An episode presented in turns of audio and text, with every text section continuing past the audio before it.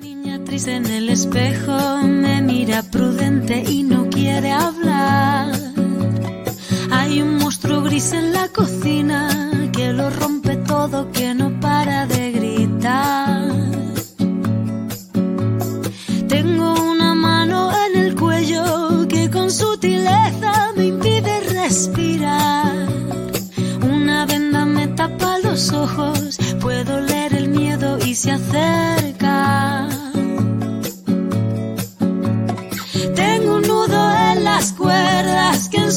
Mi voz al cantar. Tengo una culpa que me aprieta, se posa en mis hombros y me cuesta andar. Pero dibujé una puerta violeta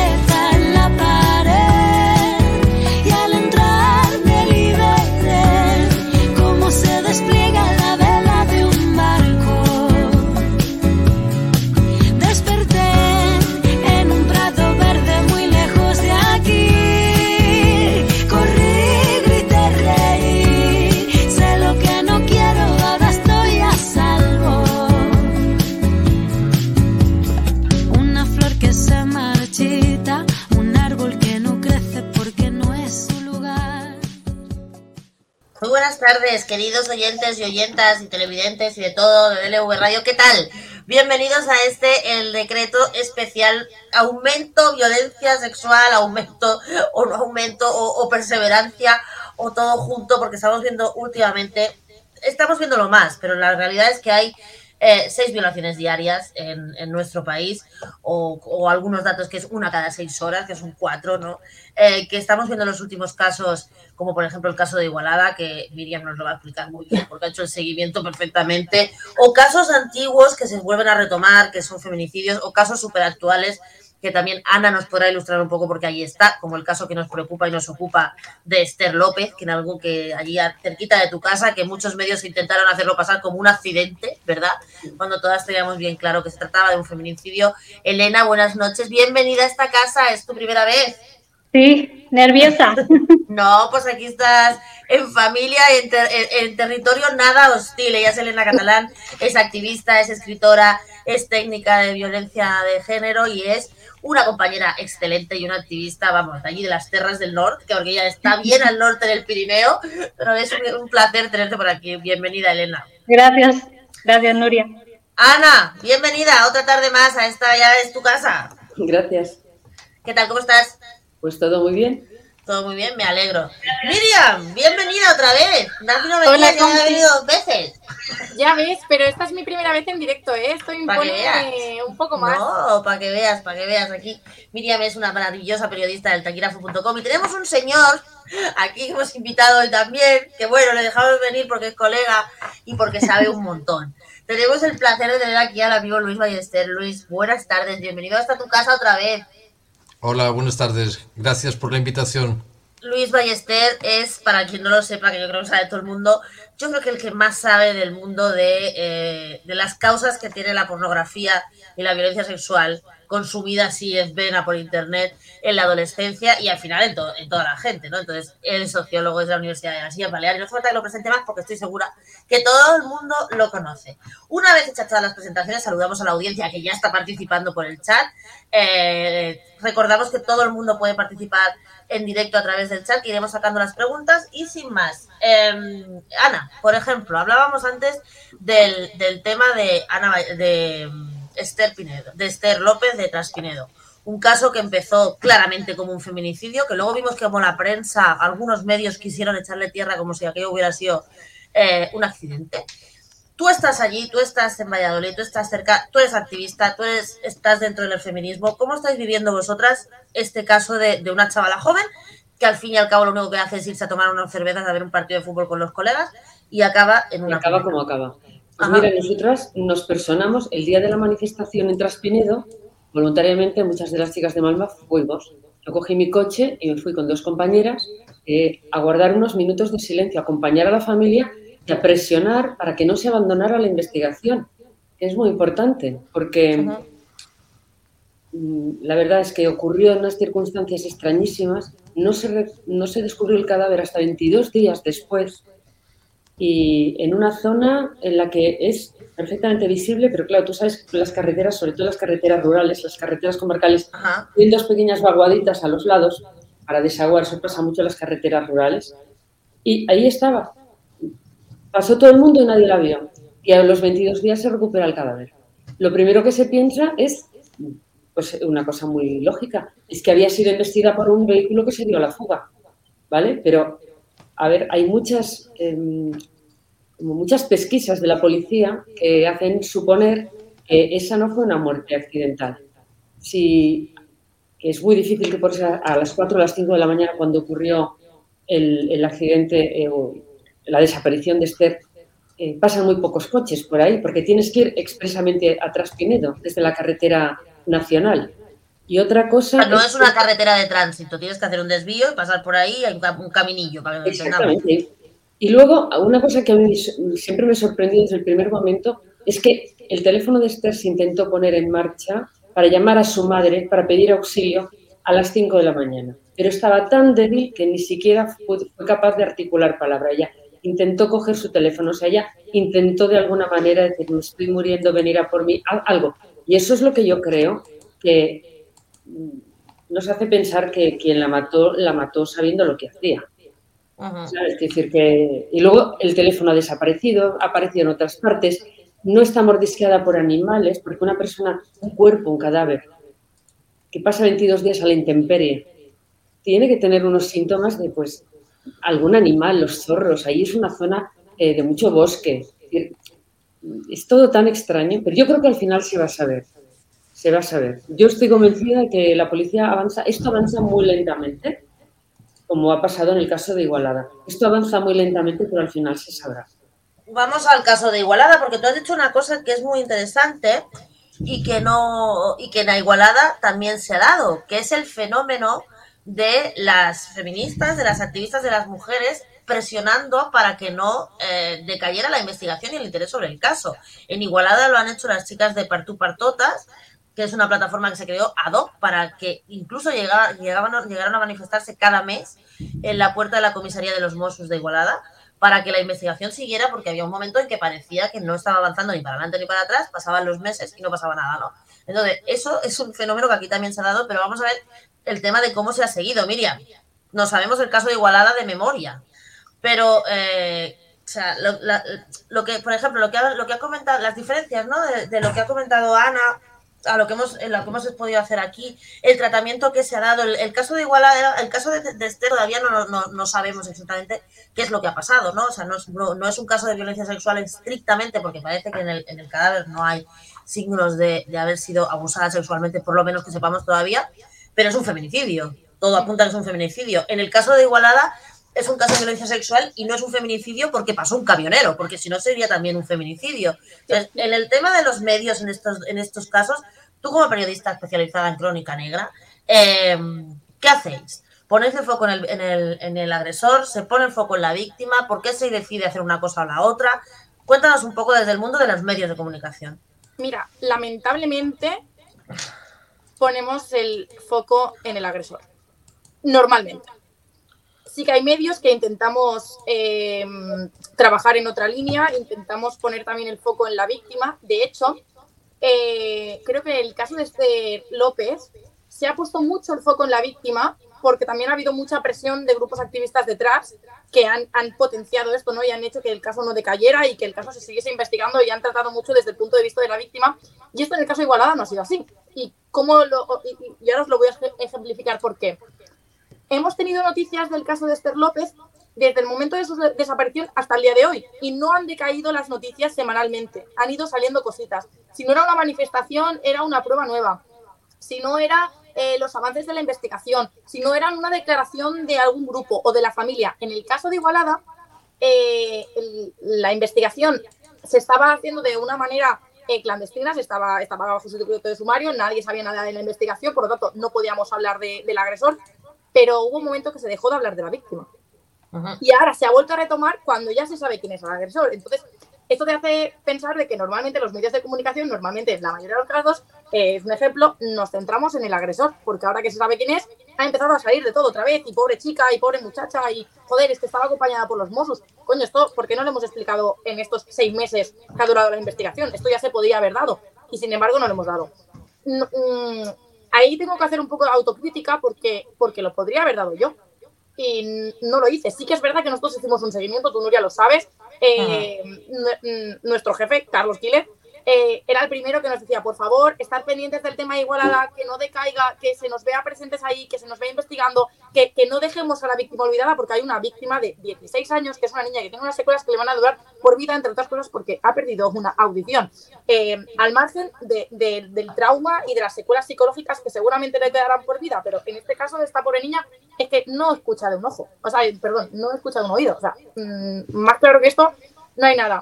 Entonces, lamentablemente, y tengo que hacer autocrítica, muchas veces nos centramos en la figura del agresor y nos olvidamos de la víctima. Y el otro día, precisamente, estábamos hablando de esto en un certamen de novela mm, negra que fuimos a hacer en, la, en la d'Aran, aquí en Cataluña, y precisamente tuve que, tuve que contestar esta pregunta y me di cuenta que hemos vuelto a sacar el tema cuando hemos sabido quién es el agresor, pero durante estos meses mmm, nos hemos olvidado de la víctima y es una pena. Luis, ¿tú cómo crees que influye esto? O sea, por ejemplo, en el último tema así más gordo que tenemos encima de la mesa, ¿no? Que es el tema de Igualada, que ya sabemos todo, que sabemos cómo ha sido, que es la materialización, ¿no? De aquella violación que todas tenemos en la cabeza desde que tenemos 12 o 13 años, que salimos horas a la calle, que es el señor que te va a saltar en mitad de la calle que no te conoce de nada, es el violador, ese eh, que casi nunca ese es el violador hay que decirlo, que los violadores siempre, casi siempre son otra gente que sí conocen, ¿no? Pero eh, esto y que se saque así, o que como, puede llegar a ser un modelo patrón de alguien, o sea, por ejemplo, en el esta escena que ha pasado, ¿tú crees que se traspolará, por ejemplo, al porno, cómo se traspasó la escena de la manada? O sea, quiero decir, cuando pasó lo de Pamplona, eh, lo más buscado, tú lo sabes, porque eres tú el que nos lo ha explicado, en las páginas de porno era violación en grupo. ¿Crees que esto puede derivar en otro tipo de consumo de tal o de idealización al dar tantísimo detalle? No sé, es que sabemos todo lo que pasó, es que podemos hacernos una idea en la cabeza de paso por paso lo que pasó. El, porno, eh, tú antes lo comentabas, es uno de los activadores de la violencia sexual, claramente. Aumenta la demanda de prostitución, aumenta la, la consideración de la, de la violación en grupo como una aventura, ¿no? Pero también de cualquier otro tipo de violación, ¿no? Eh, por tanto, eh, del porno salen modelos y el porno eh, mimetiza también experiencias que, que, en la fantasía de algunos ha sido, han sido desarrolladas pues en la literatura o en, o en la vida real, ¿no? efectivamente, es un activador y, y, a la vez es un reproductor de cosas que están pasando. Eh, lo más preocupante es que va acompañado en este momento de eh, un discurso que se está construyendo en redes sociales a partir de, la influencia que tienen eh, pues los influencers, los youtubers, etcétera, etcétera, muchos de ellos especialmente tóxicos, porque lo que hacen es generar como un discurso de aceptación y de justificación que el, el, porno no puede aportar, porque lo aporta con imágenes, pero no lo aporta con la ideología, con la construcción de las actitudes que y con ese discurso adaptado por edades que sí están haciendo los influencers y entonces bueno e, esas tres o cuatro cosas el, el porno con esa con esa eh, dinámica eh, las redes sociales con la manera de ser tóxicas que ya conocemos bien y, y la prostitución tal como la tenemos en, en nuestros países eh, pues verdaderamente el fenómeno de la violencia sexual no se moderará. Y pero no se moderará y me queda claro porque vámonos de Igualada a otro caso también de esta semana, también en Cataluña, porque esto tela, ¿eh? O sea, la zona siempre es casi la misma. El chaval este de 14 años o de 15 años que viola a una, a una colega de 13. Esto, Elena, o sea, tú desde tu, desde, ¿cómo se, o sea, cómo nos ponemos en, o sea, cómo hemos llegado, cómo hemos llegado a esa situación desde lo, desde el, o sea, desde que te, tú puedes ver como técnica de violencia, ¿cómo puedes explicar una situación de ese tipo con dos críos, niños, o sea, 13 y 15? Eh, a ti te llega ese caso y tú cómo lo podrías gestionar, o sea, ¿qué explicación podrías dar desde, desde la técnica de lo que es la intervención en la violencia de género? Claro, a ver, hay que tener muy en cuenta que la, la estadística es brutal y que uno de cada cuatro niños sufre violencia en el hogar y una de cada cinco niñas o niños en general eh, sufre eh, abuso sexual, el 80% en el hogar. Entonces, piensa que uno de cada cinco niños que sufre violencia en una clase normal de 25 niños, hay cinco niños abusados, o que han sido violados, o que sufren abuso reiterado, porque eh, eso, claro, genera un trauma. Y, y aparte, un 20% de esos niños abusados van a recrear ese abuso, van a ser abusadores también. Entonces estamos generando un trauma totalmente todo el rato y aparte la, la sociedad también le están insensibilizando al trauma. Es decir, al final la gente lo que hace es disociar. La canción esta que ha salido en la cortinilla, ¿no? que habla de violencia y que se abre una puerta violeta y que va a un prado y se sienta salvo, es la disociación.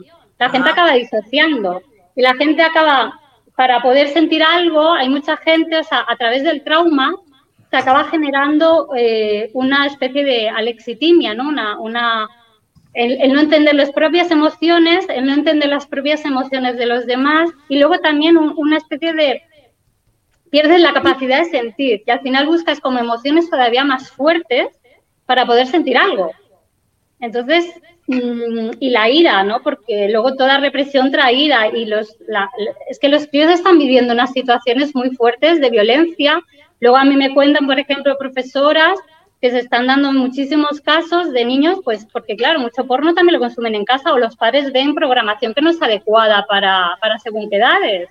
Hay un montón, por ejemplo, hay una serie muy conocida, eh, la del salami, por decirlo así, ah, por no decir el nombre.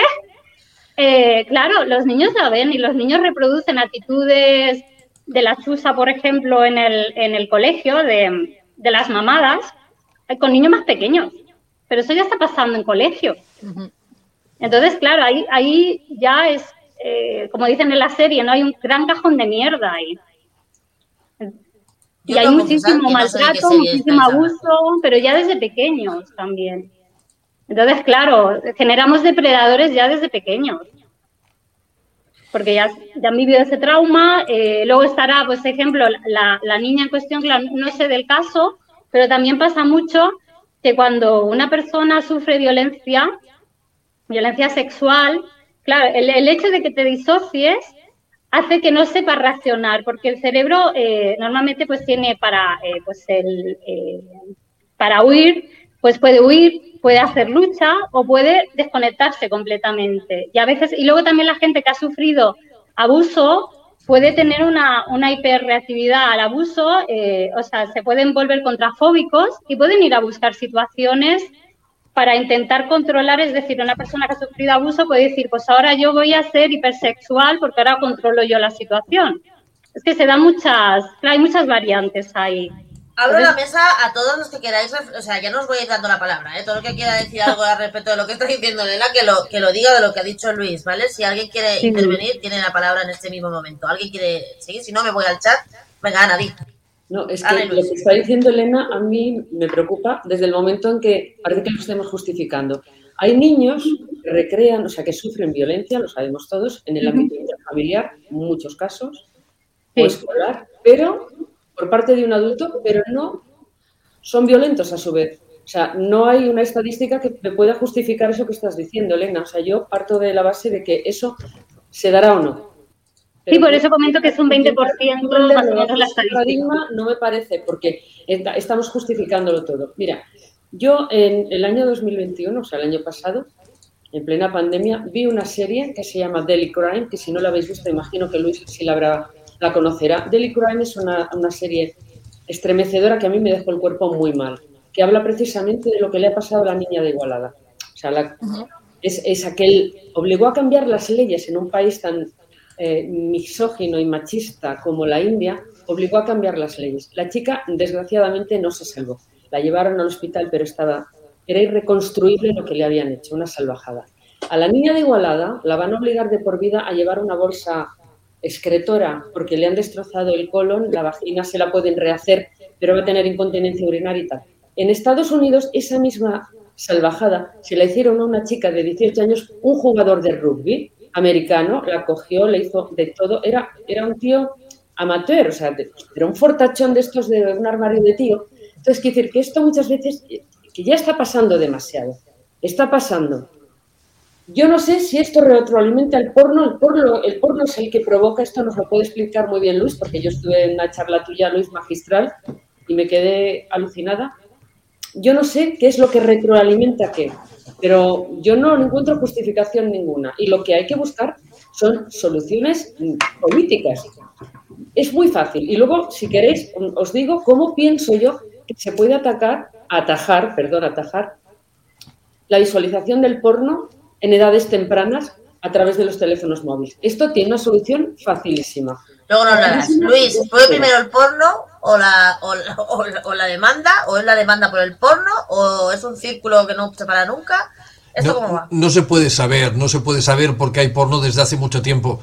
Eh, sabemos que el porno ha cambiado de una manera muy radical y en este momento, eh, como se ha mundializado de una manera bestial, eh, en realidad está aportando modelos que no existían, ni, siquiera en las fantasías más, digamos, más descontroladas. existían algunas de las cosas que, o, se imaginaban algunas de las cosas que aparecen en el, en el porno de distribución internacional en este momento. Por lo tanto, ahora es un activador fundamental, es un aportador de ideas y de modelos que, que están ayudando a que algo más que, por ejemplo, lo que comentaba Elena, que, o lo que comentabais ahora, que nos preocupa a todos y a todas, que es el tema del abuso sexual. Pero en este momento, el que tiene la dinámica de incremento más bestia es la explotación sexual en la infancia y la adolescencia. Eh, y, estáis viendo que, por ejemplo, los datos de prevalencia que había hasta hace poco, que hablaban de mil niños y niñas en Europa en explotación sexual, se han quedado absolutamente desbaratadas, no tienen nada que ver con las realidades que la propia Fiscalía del Estado ya está reconociendo. En España, casi 500 niños y niñas en el año 2020, con datos de 2021.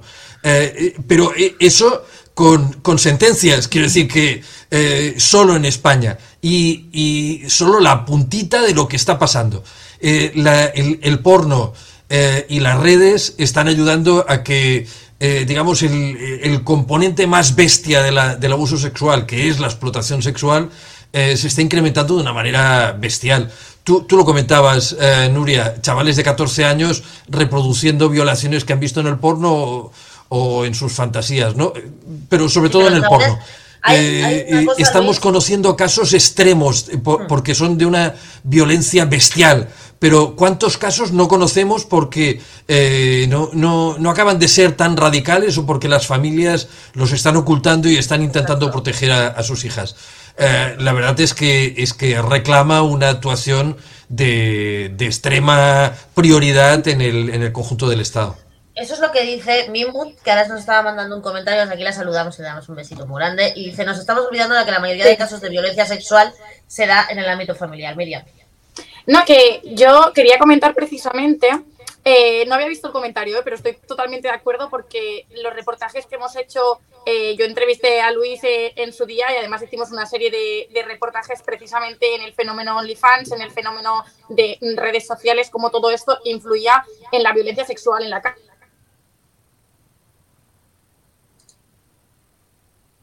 sociales, ya no solo en, páginas tradicionales del porno, sino en redes sociales que, que, todo el mundo tiene redes sociales. No todo el mundo tiene un perfil en RedTube o en Pornhouse, pero todo el mundo tiene Facebook o tiene Instagram o tiene TikTok o es accesible para todas las edades, ¿no?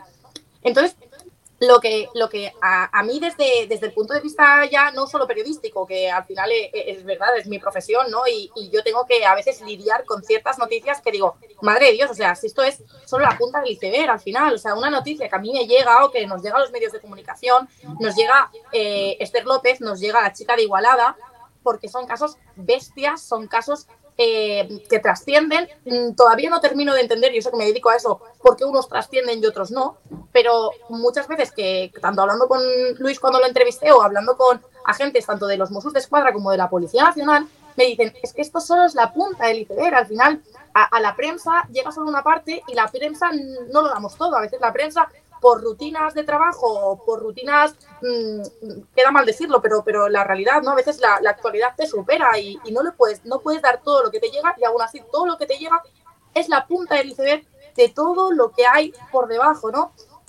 lo, digo con el comentario que nos han puesto por YouTube, eh, muchos en el ámbito familiar, claro, cómo, cómo esas víctimas eh, pueden acabar denunciando sus propias familias, eh, eso qué consecuencias tiene, ¿no? Y, y, muchas de las noticias que nos llegan al final a mí me preocupa porque si solo sé que mm, el porcentaje de las noticias que se dan es, no sé si llega al 20%, debe ser muchísimo menos, claro, tenemos ahí un problemón por debajo de todo esto que, que, es alucinante, ¿no? Y yo no tengo la, la capacidad ni, ni, las soluciones, ¿no? Pero a mí me preocupa como periodista y como mujer y como ciudadana me, me, preocupa muchísimo saber que lo que mi trabajo doy es solo un mínimo de lo que realmente sucede.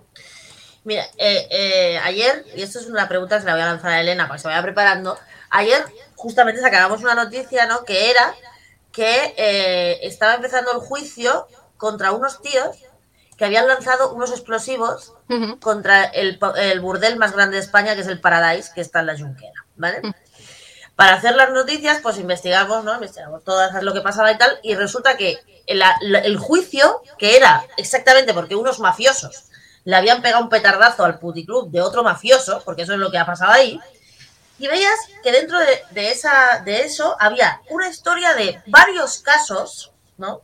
El caso Rockefeller, el caso Olimpia, que eran todo un, todo un entramado de políticos, policías, jugadores de fútbol, deportistas, de famosos, no sé qué, que consumía prostitución en aquel, en aquel, en aquel burdel, y al final llegabas al dato de que en el Paradise este, que está abierto y que abrió el 20 de marzo del año pasado como una sala de baile, porque esa es la licencia que tiene, eh, hay unas 350 mujeres prostituidas cada día que atienden, entre comillas, a 10 tipos cada día, lo cual nos da una media de 3.500 violaciones al día solo en el Paradise.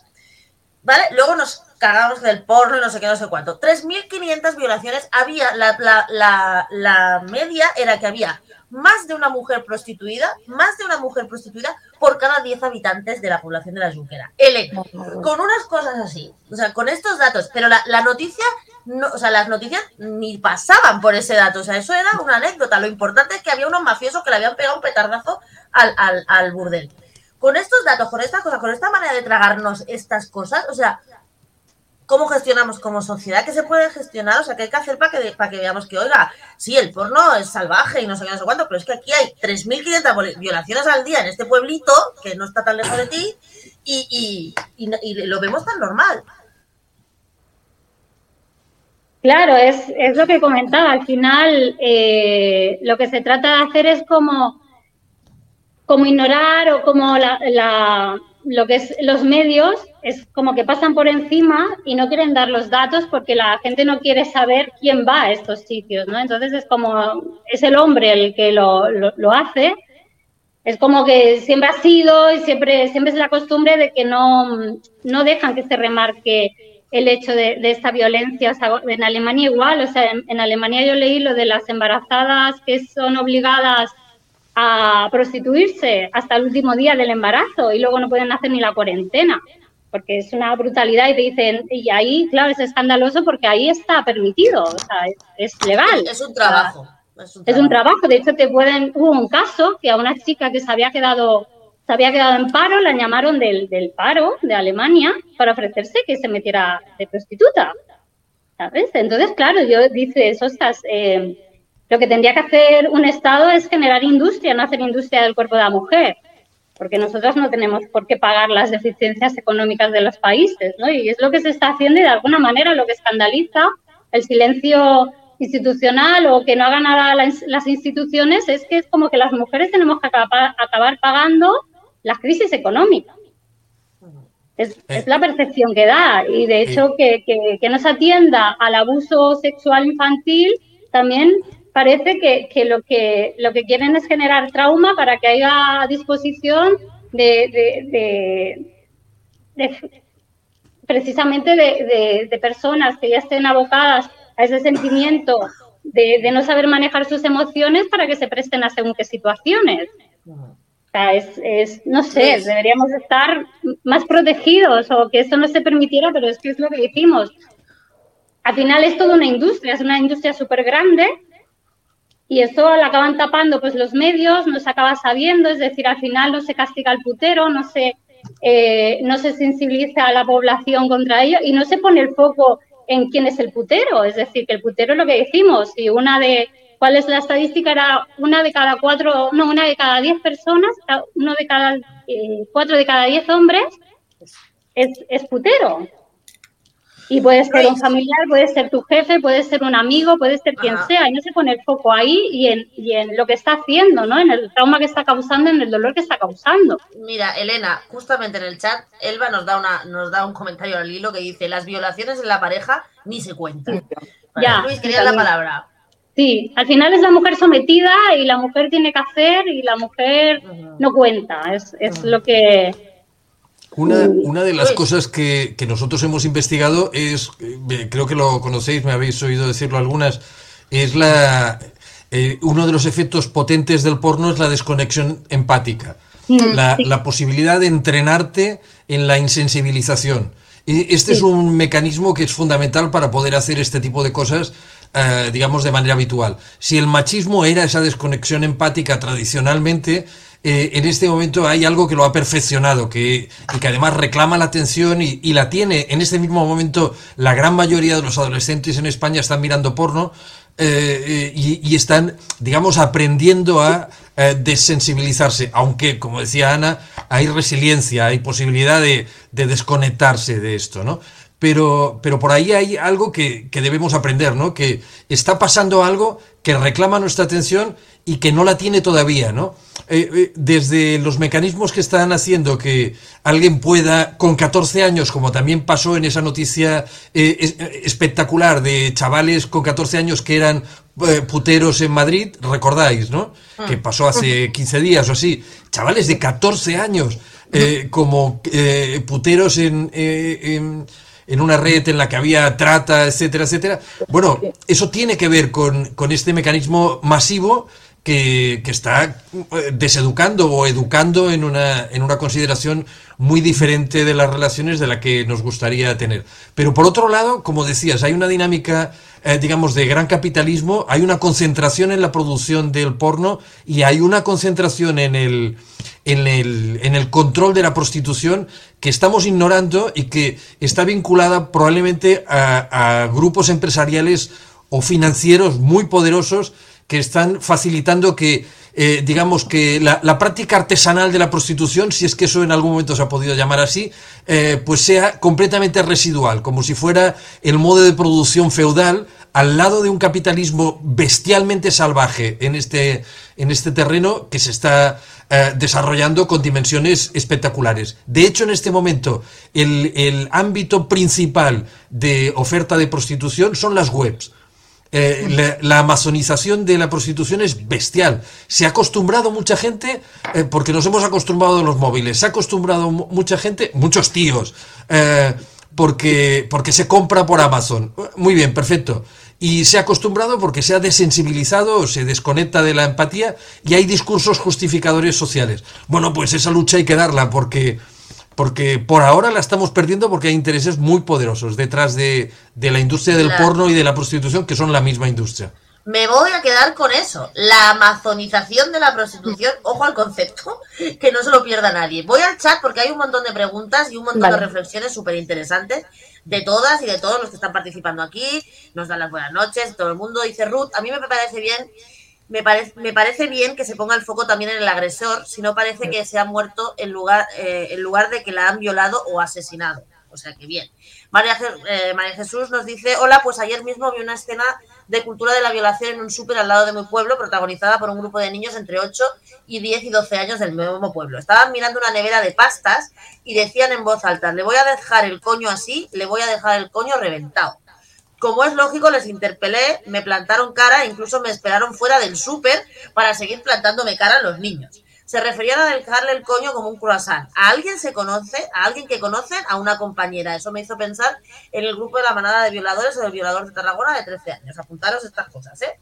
Mimut dice eh, lo que hemos dicho antes. No estamos, eh, nos estamos olvidando de que la mayoría de casos de violencia de este tipo son en el ámbito familiar. Ruth dice, es como si pusieran el Marqués de Sade en abierto en un clic. Eh, Jessica nos dice, nunca tenemos toda la información ni por parte de los medios ni por parte de la policía. Marta nos dice, me fastidia mucho que cuando un caso de violación se hace mediático, la opinión pública se queda con otra chica violada cuando se denuncian 5 o 6 cada día. Eh, Elba nos dice lo que, lo que comentábamos antes, que las violaciones en pareja ni se cuentan. Y mi nos dice es la normalización de las agresiones hacia las mujeres, cualquier tipo de agresión, porque aunque no lo parece, seguimos sin hacer nada. Y hace una pregunta muy interesante a lo último que estaba comentando Luis y en general que estabais comentando, que habrá que preguntarse por qué ven porno en lugar de estar enrollándose. Ana, ¿por qué ven porno en lugar de estar enrollándose? Pues mira, eh, yo creo que la construcción del deseo sexual la gente joven, los adolescentes, esto lo sabrá también muy bien Luis porque lo ha investigado, y a mí me encanta su tesis, eh, se está construyendo a partir de la pornografía. El deseo sexual pasa por la, por la, pornografía porque esto es una novedad. Esto en nuestra generación, que yo soy ya un poquito más mayor que tú, Nuria, no pasaba. Es que eh, las revistas que podían manejar pues, nuestros padres, la generación de nuestros padres, nos parecen ahora tan nice. Es decir, aquellos desnudos, aquel, aquel erotismo que no era ni pornografía, eso, eso, ahora, eso ahora no vende, eso ahora no gusta. Eso, eso ahora ha quedado totalmente desfasado. Yo creo que, a ver, eh, lo que yo creo que está pasando es que yo no sé por qué la gente joven se engancha tanto, bueno, sí lo sé, claro que lo sé, porque, vamos a ver, en, el cerebro del adolescente es, es, un cerebro en construcción, es un cerebro que no se acaba de formar hasta los 24 o 25 años. Y hay una cosa que se llama dopamina, ¿vale? Corrígeme Luis si me equivoco, que es la sustancia mm, que activa la sexualidad. Es una sustancia, la sustancia del placer, pero la, del, la sustancia del placer, del placer y de la adicción. Entonces, es que, claro, eh, es fantástico experimentar el placer, pero es que crea adicción. El problema de todo esto es que el sexo crea adicción y está creando adictos a muy temprana edad. Yo creo que el problema viene por ahí. Y también por otra cosa. Y os lo voy a decir, esto es mi reflexión. Creo que ciertas prácticas, o sea, la normalización de ciertas prácticas sexuales está haciendo que se atenúe eh, la moral o la ética con la que se percibe. Vosotros habláis de que hay como una desensibilización. Habéis dicho Elena y Luz, lo habéis nombrado así. Yo lo que creo es que hay ciertas prácticas que antiguamente, bueno, antiguamente, no tan antiguamente, quiero decir, que no eran de lo más corriente. ¿Pero qué prácticas? A ver, ¿no? ¿De, qué, estamos hablando? Estamos hablando de que... Eh, a ver, eh, estamos fuera del horario infantil. De la violencia dentro del sexo. No, no, no, estoy hablando, estoy hablando de que no creo que sea... Pero el otro día estuve en un curso en Madrid, ya te lo comenté, que estaba... Eh, había gente interesantísima, había un magistrado del Tribunal Supremo dando clase y estaba también lo diré, es que estoy expresita para los nombres. Mm, Rosa Cobo Bedia. Rosa Cobo estaba también impartiendo una conferencia. Y lo que llegamos, a mí se me ocurrió lanzar esto. Digo, vamos a ver, en un uno contra uno, el hombre contra la mujer, el chico contra una chica, hoy en día hemos desarrollado mecanismos de defensa, una patada bien dada en sus partes y salir corriendo, ponerte a gritar, en fin, un spray. ¿Qué pasa? Que los tíos se han dado cuenta que en un uno contra uno, en la mayoría de las veces no consuman la violación, porque la mujer se puede defender, las chicas son, tan fuertes, ¿no? Y salen corriendo. Pero cuando son cuatro o cinco las que rodean a una tía, esa tía cae sí o sí. Quiero decir, que es, la violencia se emplea porque los tíos quieren consumar la violación y en un uno contra uno ya no. No se ve. Yo creo que, yo mira, voy a, me vais a permitir que intervenga como opinadora un momento, porque yo para esto tengo, para esto tengo una teoría. Yo, por ejemplo, y ahora me vais a contestar si, si sí o si no. Pero a mí me parece muy curioso que cinco tíos, por ejemplo, el caso de Pamplona, tengan algún interés sexual en, en, en, en violar a una chiquilla de 18 años borracha.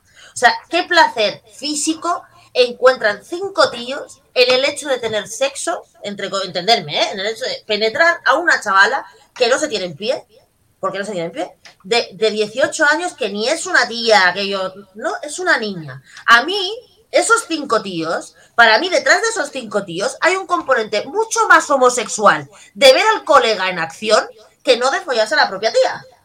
Porque no, no, estoy completamente convencida de que a esos tíos lo que les pone es ver a los amigos en, el tema. Porque si no, a, cinco tíos como cinco castillos, como era el caso de Pamplona, eh, abusando de, un trozo de carne, porque la nena estaba medio inconsciente. Eso, eso qué placer sexual les da, ninguno. La gracia que tiene para ellos es ver al otro en el asunto. Así que para mí, detrás de muchos de estos temas, hay ese compadreo que se tienen muchos tíos de sí, no sé qué, no sé cuánto, tal, que lo vemos siempre, que se toquetean y tal, que detrás de eso hay mucho mariconeo, perdonad que lo diga así, pero es cierto. Y en el caso de Pamplona a mí se me hace súper patente y súper latente que aquellos cinco animales, y, pero, bueno, los animales no tienen nada que ver, tenían mucho más interés en ver, a en ver a sus amigos follando que en lo que estaban haciendo ellos. Y ahí lo dejo, ¿eh? esa es mi teoría personal en un tema como este. No sé, Miriam, tú, por ejemplo, ¿qué opinas?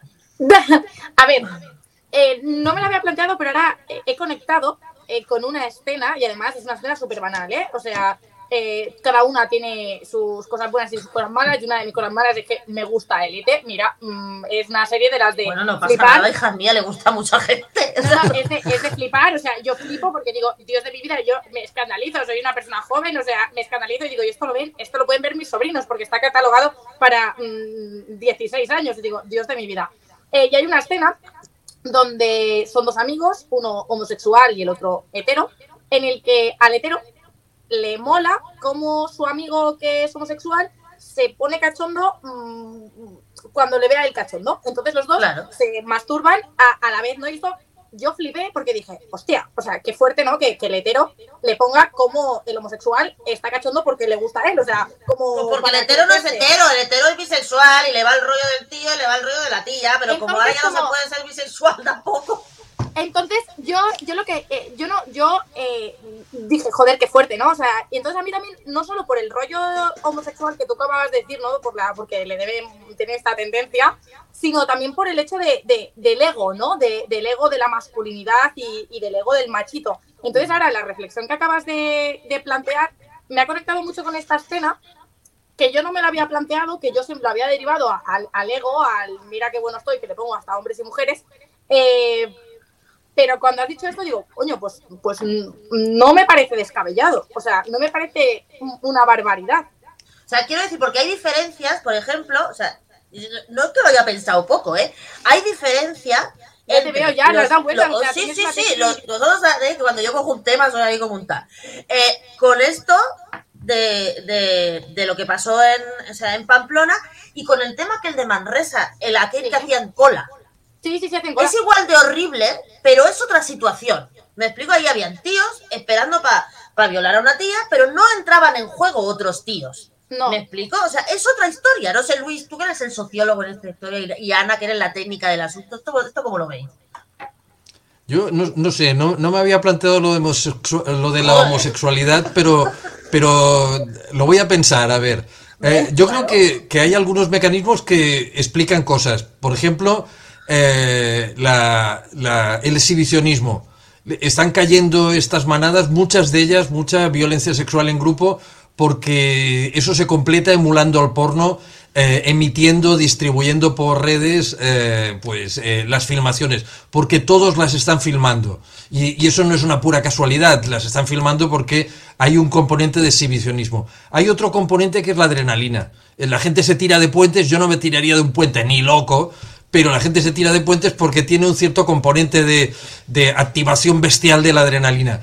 E, esto también es un delito, es un delito grave, por supuesto, eh, pero, pero eh, como se baja el riesgo al hacerlo en grupo, aparentemente, pues eh, ahí hay otro componente. Después hay la dinámica de la fratria que es, que es muy de grupo de amigos, grupos que lo preparan, porque, porque lo preparan, no hay nada de espontaneidad, las preparan, las planifican, seleccionan a la persona, etcétera, etcétera.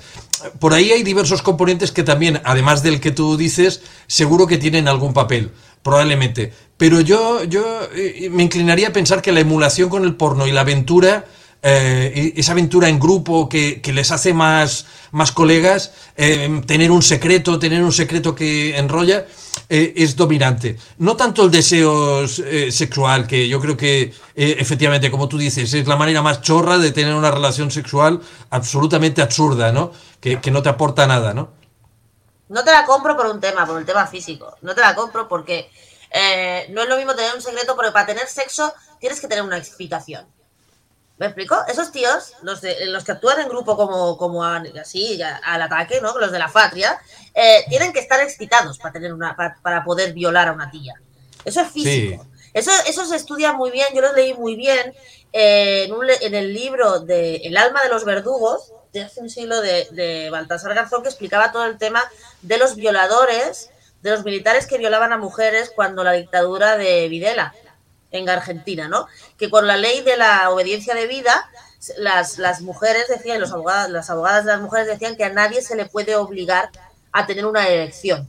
en este momento sí. Nuria, tú sabes que hay pastillas activadoras que son un gran mercado y que en este momento hay muchos tíos que se ponen con pastillas para, para aguantar esa hora, esa hora entera en la que están haciendo eh, esa batalla contra esa persona eh, de una manera violenta. Pero, pero bueno, lo podemos pensar porque puede haber casos muy diferentes.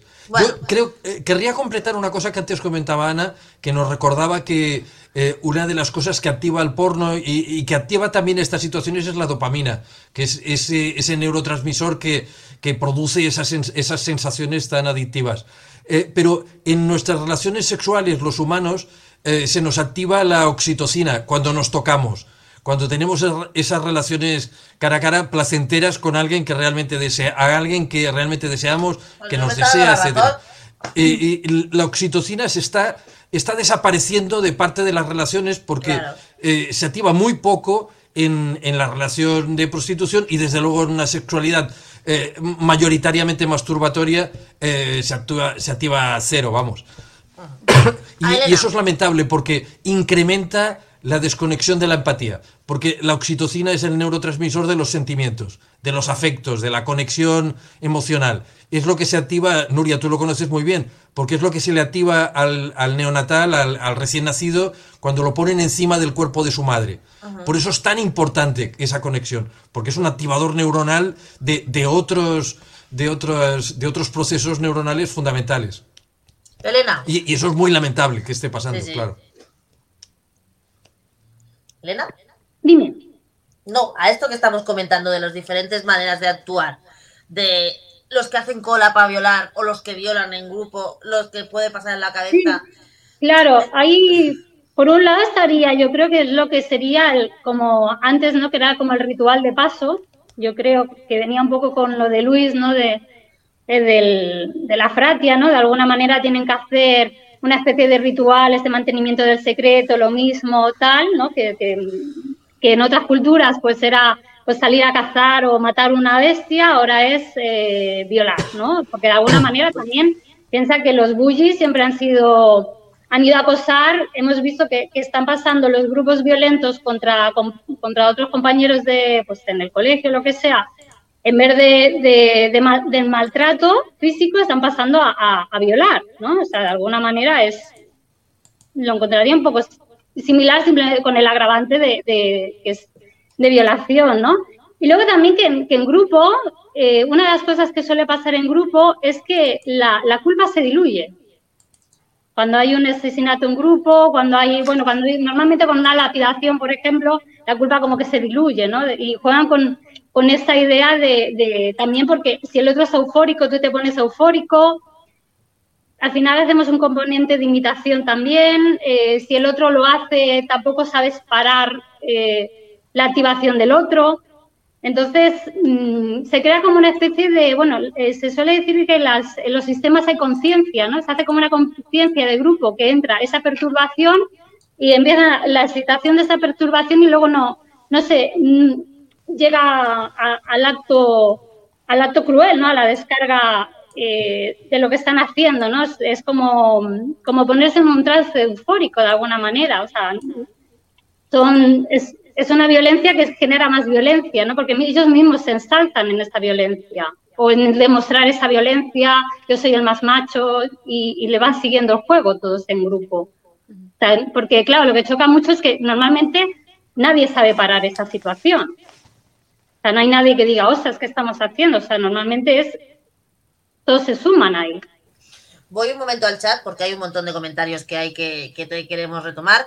Eh, dice que eh, en uno contra uno sigue ganando, dice Ruth, Dice, también es porque antes se podía tachar de poco hombres al hacer vejaciones y ahora parece que, parece que eso es la masculinidad, lo de violar. Mm. Ruth también nos dice, en un uno contra uno sigue ganando el hombre, cuando violentan en grupo es para la unión de la patria, como decía antes Luis. Elba dice, se refuerzan las masculinidades, pues habría que ver qué tipo de masculinidades se están construyendo en esta sociedad.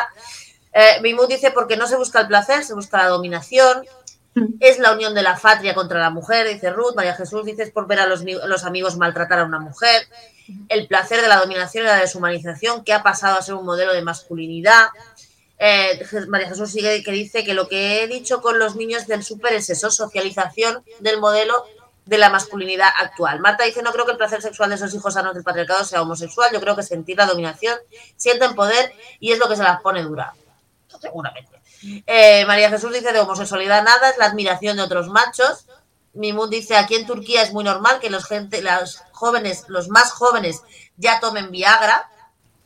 Eh, Elba dice, es un ejercicio de poder entre machos que refuerza su masculinidad. Esa práctica ya se hace en los ejércitos. Eh, María Jesús dice, sí, el conjunto de factores que ha dicho Luis, más, más, el- más ese componente de modelo de masculinidad actual. Yo quiero irme a otro caso que también es muy paradigmático del que Miriam nos puede hablar mucho, que, que es el rizo del rizo. Nos quedan pocos minutos, pero no quiero dejarlo escapar porque igual hay gente que no lo conoce. Que es el caso de Elena Jubany, Miriam. Sabía que ibas El- por ahí. Sí, es que me parece un caso, vamos, yo no lo había seguido tanto porque no me había tocado, pero es el caso de Elena Jubany, que así en resumen es una mujer que asesinaron hace 20 años con Sí. claros signos de haber habido abuso sexual, Sí. aunque no se hiciera lo que se tuvo que hacer, y que la única que acabó en la cárcel fue una mujer. Sí. Miriam. Bueno. Antes quería decir que, que, por favor, ahora, aunque yo critico, soy la primera, soy periodista y critico mucho a veces el trabajo que hacemos los medios de comunicación. Antes he sido la primera que, que aunque está bien que nos centremos en el agresor, también deberíamos hablar más de las víctimas y de toda la mm, consecuencia que hay y de toda la ayuda que pueden recibir, porque al final los medios de comunicación debemos ser difusores también de la ayuda que pueden recibir, no solo de las cosas malas, ¿no? Eh, pero entonces que por favor que no se caigan la culpa de culpar a los medios. A veces no se- a veces nosotros mismos no tenemos toda la información porque como decía antes Luis, hay muchos intereses detrás de mm, ciertas prácticas, hay muchos intereses porque estas prácticas sigan eh, llevándose a cabo mm, en desgracia de nuestra sociedad, ¿no? Entonces a veces los medios de comunicación, aunque intentamos, Nuria, tú ahora lo sabes porque estás Sí. con nosotros, intentamos obtener información y somos los primeros que mm, no la obtenemos y que nos vamos contra muros y muros y muros y muros y lo intentamos. Y a veces el trabajo que hacemos los periodistas no queda reflejado porque escribir, a veces sí que estaría bien escribir un reportaje, eso lo hacemos más en opinión, pero se ve que en opinión nos leen menos, no sé por qué. Sí. Eh, no sé por qué los artículos de opinión, que es donde realmente ponemos todas nuestras frustraciones, se leen menos. Pero estaría bien, eh, a lo mejor escribirlo alguna vez un estoy hasta las narices de que no me den la información que necesito, ¿no? Para que se vea contemplado que hay muchos periodistas, habrá quienes no, pero hay muchos que sí que intentamos. Entonces, por favor, no caer en la, en la práctica fácil que es, no, es que los medios no nos aportan toda la Por información. favor, leer los artículos de opinión de todos, Claro, porque a veces los de la Miriam. No, a veces, yo muchas veces muestro mi frustración de, mm, es que no, no podemos llegar a veces al final de ciertas informaciones o de ciertas eh, investigaciones porque hay tantos intereses detrás que, que es que nos ponen todas las barras, las barras del mundo, ¿no? Entonces, las barreras. Por eso también hay medios que intentamos hablar pues, con Luis, intentamos hablar con otros sociólogos, otros eh, estudiosos para que mm, nos den otro punto de vista que a veces es imposible. Por la- por- entonces, por favor, no caer en la de esto fácil de culpar a los medios únicamente porque a veces nos esforzamos mucho y somos los primeros que no lo tenemos. Caso Elena. Elena. Caso, el caso de Elena Juvan eh, es un feminicidio, en toda regla, vamos, en el 2001, que se está investigando en el 2022, porque fue una instrucción tan nefasta, tan interesada, que incluso la policía pedía de hacer eh, pesquisas y pedía, de hacer diligencias que eran denegadas por el propio instructor. Y una de las que no se hizo fue la de violencia sexual, cuando esta mujer aparece desnuda, con quemadura por todo el cuerpo, eh, que la tiraron de una azotea eh, dopadísima de benzodiazepinas. Mm, la única que acabó en, en prisión fue una mujer cuando la familia, los abogados de la familia insistían en que se investigara, por favor, en, investigar al, al- al- al círculo masculino de esta mujer, ¿no? Ahora se está investigando al círculo masculino de esta mujer, pasados ya 20 años de- del crimen, ¿no? Eh, es un crimen que es muy curioso, es un, un crimen que se archivó y que gracias a la, a la presión de la familia, pero también a la presión social, a la presión de grupos activistas, se reactivó en 2020, que eso mm, creo que vale la pena decirlo, ¿no? del trabajo de, la sociedad, que a veces eh, también aportamos cosas buenas. Y, y es un caso que, que, ahora se está investigando, pero que, bueno, fue muy sonado en ese momento y que ha sido muy sonado porque la instrucción fue mmm, nefasta. Hay que decir, Miriam, para quien no lo sepa, que la mujer que entró en prisión murió, se suicidó a los cuatro meses de estar en prisión diciendo que era inocente. Sí, y además su abogado era su exnovio, bueno, era su novio, que además era el principal sospechoso. O sea, es la violencia, o sea, y eso es, y lo que me vengo, este tema me lo quiero sacar hoy en el tema de la violencia sexual, porque hemos, si quieres, y quiero acabar este programa, que nos quedan muy pocos minutos, con esa evolución, si queréis, en medio positivo, de que hace 20 años un juez archivó un caso, mandó a una mujer a prisión, a una mujer por un asesinato de, de una mujer que apareció un cadáver con las bragas quemadas, el sujetador quemado, con claros signos de violencia, y pudo mandar a una mujer a prisión diciendo que era un caso, era, era, que había sido una pelea entre mujeres. Y lo mandó así, ¿no? Hoy sería un escándalo. Y hoy es un escándalo hasta el punto de que se ha reabierto ese caso, ¿no? Un mm. caso de una violación que acaba en feminicidio. Eh, abro la mesa, abro el, último, el último comentario para cada uno de vosotros, Ana. Eh, nos vamos a ver ya que algo al respecto de este de esta evolución, si quieres que hemos hecho, o sea, ahora no sería posible, por lo menos que lo investigaran. Mira, jueces y fiscales también son culpables. Con eso te lo digo todo. Eh, yo creo que, mira, lo hemos visto ahora en el último feminicidio, esta señora que ha sido mm, asesinada por un hombre al que un juez le revocó el orden de alejamiento y la, la de culpabilidad. En cuanto mm, pudo poner la mano encima de ella, la ha asesinado. A ver, ¿qué quiere decir esto? Que tendremos que empezar a exigir que nos toca a las feministas, porque es que no lo vamos a hacer, si no, no lo van a hacer por nosotras, nadie lo va a hacer. Empezar a exigir a jueces fiscales responsabilidades hasta que de verdad eh, no se, eh, se rijan por un reglamento en el que sus errores cuando cuestan la vida a personas, ellos sean imputables, pues no cambiarán las cosas. Elena. Bueno, un poco en la línea de que va Ana, eh, es que claro, o sea, eh, ahora mismo, bueno, ahora mismo no de siempre, es una industria muy potente el, el tema de la violencia sexual.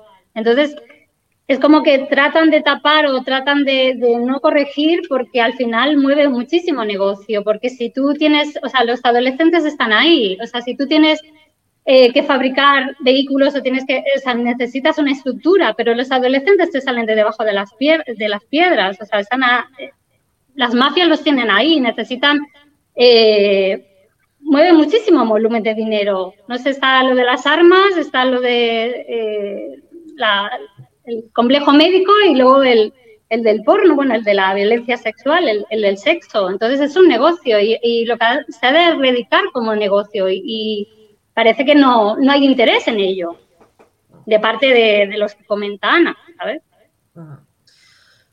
Eh, Miriam, para terminar. Para terminar, bueno, eh, simplemente decir un poco en la línea, ¿no? Y que creo que en el caso de Elena Jumain se ha demostrado, ¿no? Em, es una pena que el juez instructor no haya recibido ninguna eh, pena o ninguna, no sé, ningún expediente por, por, el, por el, caso que instruyó, pero al menos socialmente, públicamente, en el, en el, en el, foco de la mm, opinión pública, y parte de eso también me tengo que echar medallas, lo hemos hecho los medios de comunicación porque lo hizo el programa Crims de TV3, eh, presentar las pruebas de que había sido una instrucción nefasta, poco a poco creo que tenemos que ir eh, poniendo cartas en el asunto, tenemos que ir eh, señalando quién está potenciando esto ¿no? y quién lo está perpetuando. Y aunque no se haya recibido ninguna pena en este caso, sí que estoy mm, orgullosa de la evolución que se ha hecho de este caso, del tratamiento que se está haciendo actualmente de este caso y de toda la crítica que, estamos haciendo y que estamos señalando realmente a los que han perpetuado este caso y a los que han hecho que la instrucción en su momento fuese nefasta, ¿no? Entonces, mm, sí que deberían recibir más penas, sí que deberían mm, recibir al menos una amonestación. Lo hemos hecho mal, tenemos que reconocer también nuestros errores. Y aunque eso a este punto todavía no hemos llegado, porque jueces y fiscales parece que en nuestro país son dioses y no pasa nada, eh, al menos que a nivel público ya perdamos el miedo de señalar cuando esto sucede. Ah, y antes de que Emilia acabe, yo quiero decir en nombre de los medios de comunicación en los que podemos colaborar y tal, que como he dicho ya no nos llega la información, pero podéis mandárnosla vosotras y vosotros que nos estáis viendo. Para nosotros cualquier fuente. Sí, sí, sí. Entonces, no solo las fuentes oficiales de la policía y demás, entonces hay un llamamiento, porque yo sé que aquí está escuchando mucha gente y mucha gente que tiene muchas redes, a que todas aquellas cosas que pasan, que veis que no te pasan en ningún sitio, que nos las hagáis llegar. Nosotras haremos lo que podamos y seguramente podamos hacer algo. Entonces, eso es el llamamiento que hago. Luis, para terminar. Bueno, sencillamente, eh, eh, como decía ahora Elena, como decíais todas, es un gran negocio. No hay que olvidarse que ese gran negocio eh, está también haciendo una lucha cultural, no solo una lucha política, sino también una lucha cultural para imponer determinados modelos de masculinidad, determinados valores. Hay mujeres muy cómplices de, de esos valores dominantes que les hacen el juego a, a quienes mantienen y a quienes se benefician de ese, de ese sistema económico bestial que hay detrás de, de, todos los negocios implicados en la violencia sexual. Creo que hemos avanzado mucho en, ¿recordáis las cuatro Ps de, de los acuerdos internacionales? Prevención, protección, persecución, promoción. Promoción cultural, de una cultura, eh, digamos, eh, más más igualitaria. Bueno, hemos avanzado en casi todos, pero eh, eh, hay que seguir. Eh, las noticias de hoy mismo sobre los pasos atrás en Estados Unidos en relación a la ley del aborto son un ejemplo más de cómo esa lucha nos acaba. hay que estarla renovando constantemente. Para acabar voy a leer los últimos comentarios del chat porque al final son los protagonistas del asunto. Dice que, dice por ejemplo Marta, como dice el entrenador del Rayo Vallecano femenino, un, violar para unir al grupo Creo que ese es un gran ejemplo. Esperanza nos dice, la violencia generada por el sistema violento se expresa en la violencia sexual de forma brutal. La violencia en manada es cobardía, un acto de supremacía abominable. Y nos dice que la presión de las mujeres frente a estos hechos es lo, es lo más efectivo. Ruth nos dice, enhorabuena por reabrir el caso de Elena Jubain. Y Esperanza nos dice que las mujeres tenemos que presionar al Poder Judicial para que cumplan con sus competencias y a los abogados y a las abogadas también, y, nos dice que, de acuerdo con Ana y Laura, nos dice Esperanza, solo las mujeres salvarán a las mujeres. Mimut dice que hay que señalar a quienes perpetúan esta situación. María Jesús nos dice, Ruth nos dice un grano no hace un granero, pero ayuda al compañero. María Jesús dice, leeré más los artículos de opinión, buena reflexión de los intereses que ocultan la información. Gracias, Miriam, por la visión. Eh, las mujeres, Elba dice, las mujeres si protestan, si luchan y de manera organizada, si no, no será suficiente con decir que las mujeres salvan a las mujeres. Esperanza dice, es el sistema económico, mueve mucho dinero. Y María Jesús nos dice, ese caso también saldrán documentales, pelis, seguro. Familia, hasta aquí hemos llegado. Muchísimas gracias, Miriam, muchísimas gracias, Ana, muchísimas gracias, Luis, Elena, gracias por estar aquí. Ha sido un súper placer, estáis invitadas e invitado cada vez que queráis, como sabéis, está en vuestra casa. Y a todas las espectadoras y los espectadores que habéis estado participando por el chat, muchísimas gracias. Como siempre, nos vemos aquí la semana que viene o la otra, os lo iremos diciendo con otro tema de debate y siempre lo tendréis en el canal YouTube de LV Radio que se va a colgar ahora mismo. Hasta pronto, un besito, cuidaros mucho y muchas gracias. Buenas noches. Gracias. Adiós, el espejo me mira prudente y no quiere hablar. Hay un monstruo gris en la cocina que lo rompe todo, que no para de gritar.